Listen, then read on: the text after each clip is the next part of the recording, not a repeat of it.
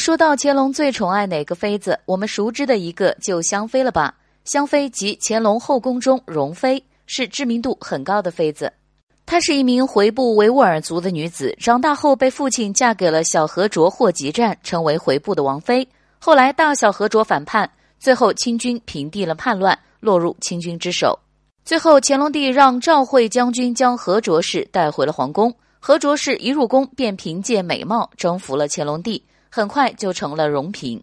还修建了宝月楼为其居住。更重要的是，特许容妃在宫中穿本民族服饰，还请了回部厨子。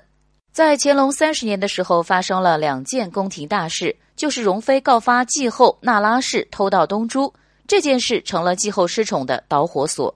还有就是很著名的继后剪头发的事儿了。继后在南巡的途中剪发，触犯了乾隆皇帝，将他打入了冷宫。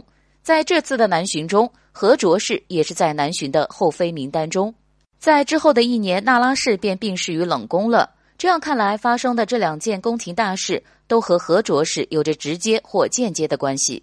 在乾隆三十三年的时候，庆妃陆氏和容妃成了这次南巡的受益者，分别都成了庆贵妃和容妃。在乾隆四十六年的时候，乾隆帝和众妃嫔在圆明园聚会的时候，容妃已经坐到了西边的头等桌。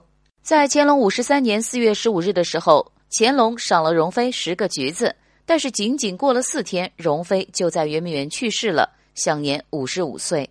在容妃去世后，乾隆帝命令六十名喇嘛给她诵经七天，然后被葬入了纯惠皇贵妃园寝。